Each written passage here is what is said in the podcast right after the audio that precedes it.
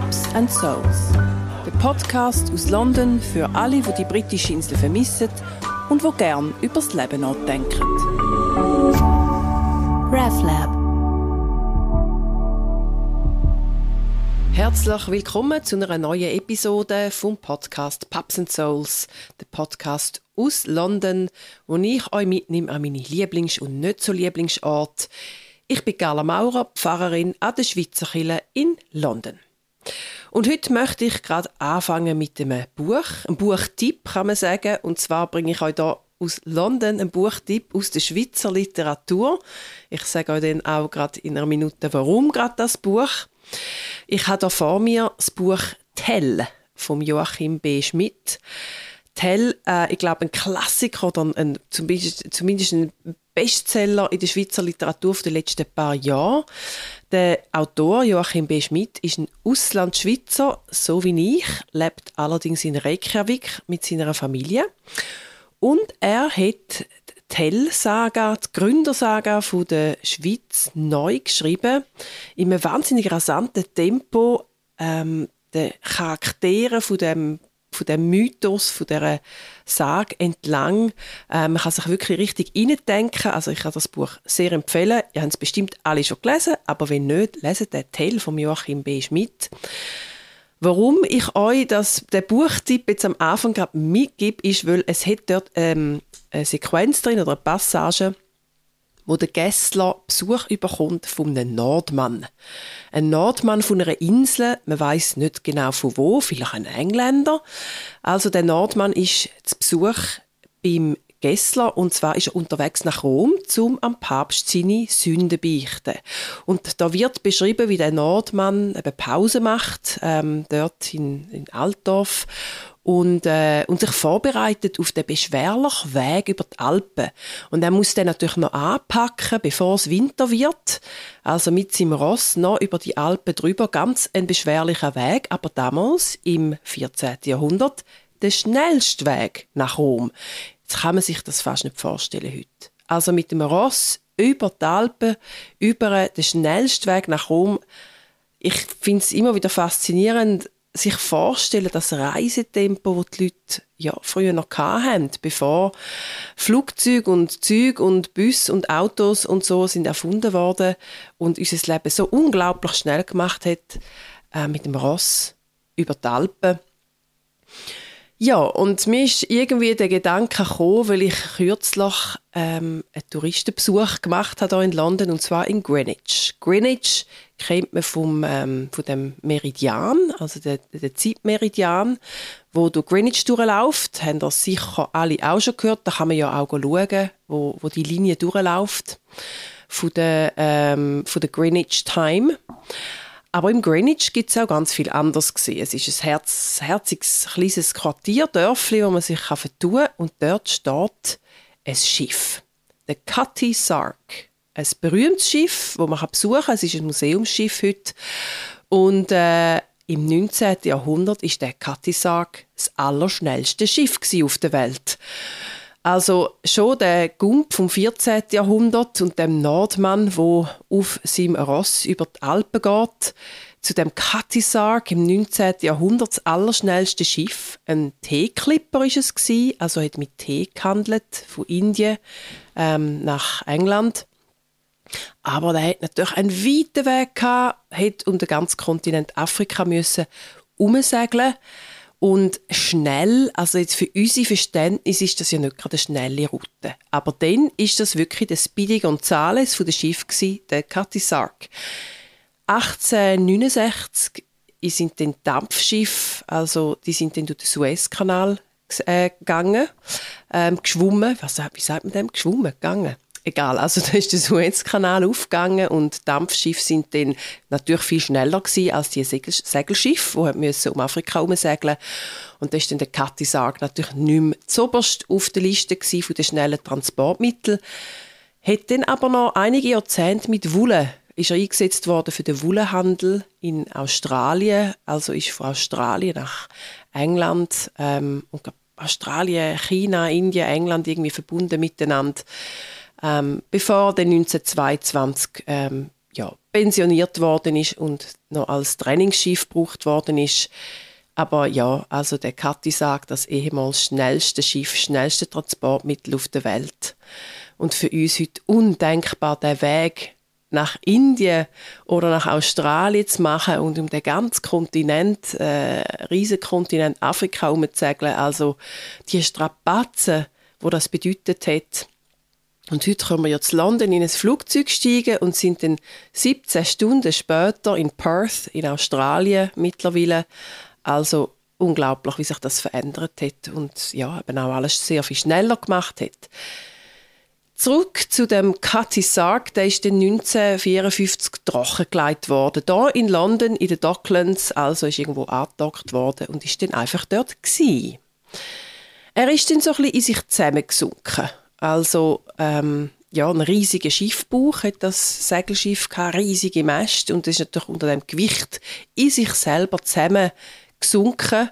Also ich stelle mir das vor, die, die so ein bisschen auch schon mit den Falten und Gesicht und so beschäftigt sind, weißt du, wie so Backen fangen ab absinken und, und, und Oberarme anfangen an so absinken.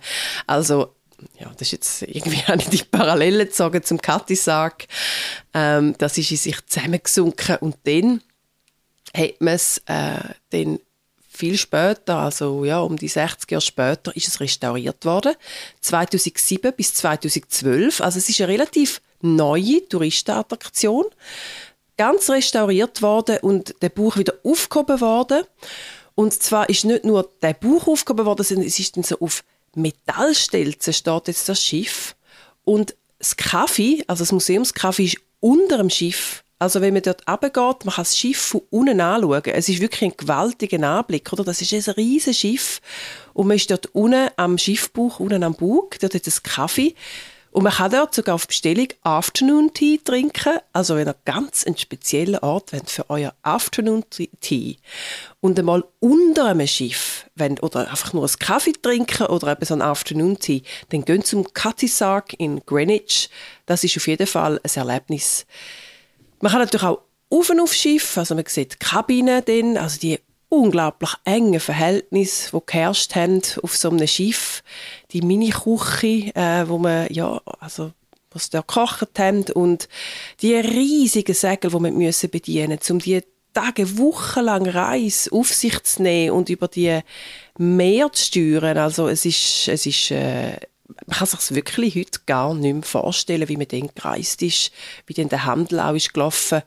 Heute ist das alles mit äh, riesigen Motorschiffen, oder, wo, wo, wo ähm, Container bringen von, von China, von Indien mit unseren Kleidern und Spielsachen drin.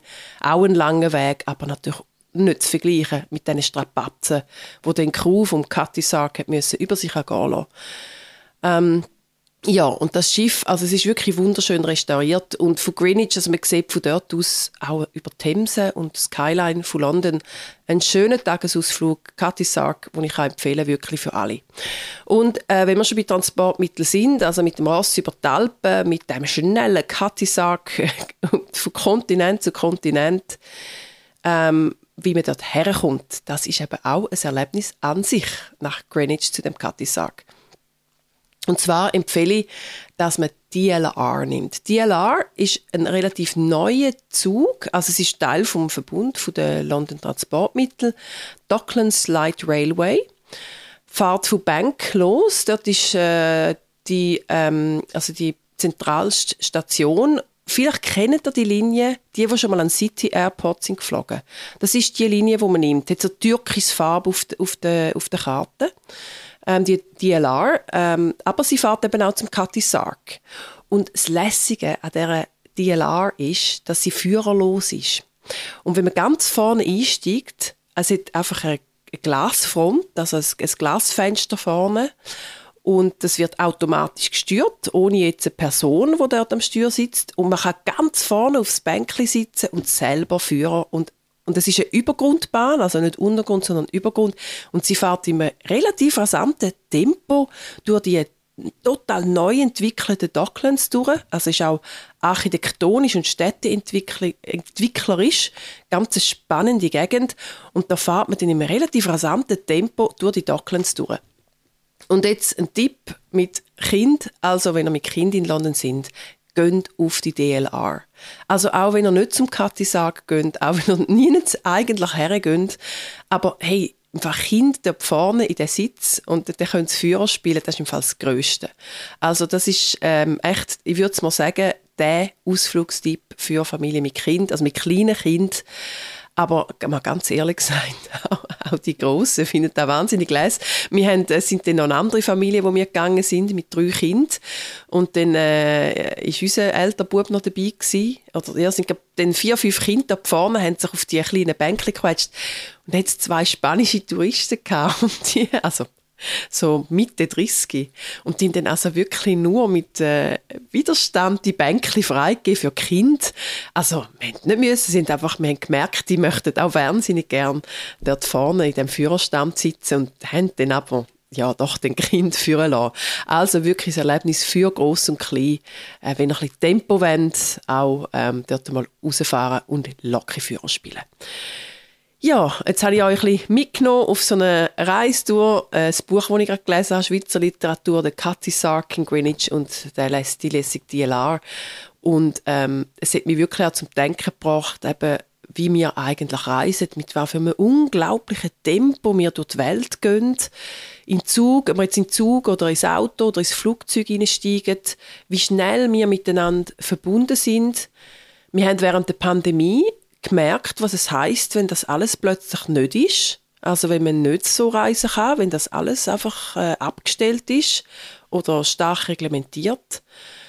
Aber ähm, ja, man kann eine Art gehen, relativ schnell und ich finde, heute können wir uns gar nicht vorstellen, in so schnelllebigen Welt, wie langsam oder wie langwierig und auch gefährlich das früher noch war zum Reisen, ähm, in die Welt rauszugehen. Und man hätte ja müssen gesund sein. Also wir müssen wirklich äh, ja, äh, stark, gesund äh, sein, relativ jung. Also da hat auch nicht jeder können die Reise auf sich nehmen. Und, ähm, und dann ist eigentlich einfach der Globus, die Welt, äh, eine Unbekannte gewesen.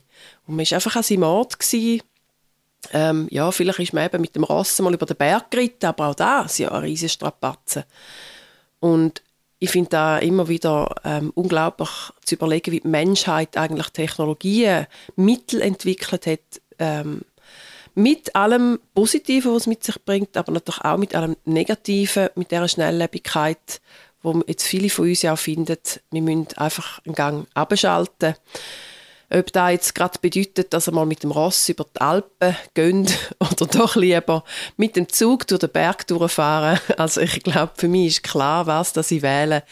Und äh, genau, also denkt daran, wenn ihr nächstes Mal im Transportmittel sind, Zug, Flug, Auto, dass es alles andere als selbstverständlich ist. Und was wir doch eigentlich für uns Glück haben, dass wir das können. Ja, genau. Und mit dem Gedanken ich wünsche euch alles Gute, bis zum nächsten Mal und wünsche euch einen ganz schönen Tag. Ciao zusammen.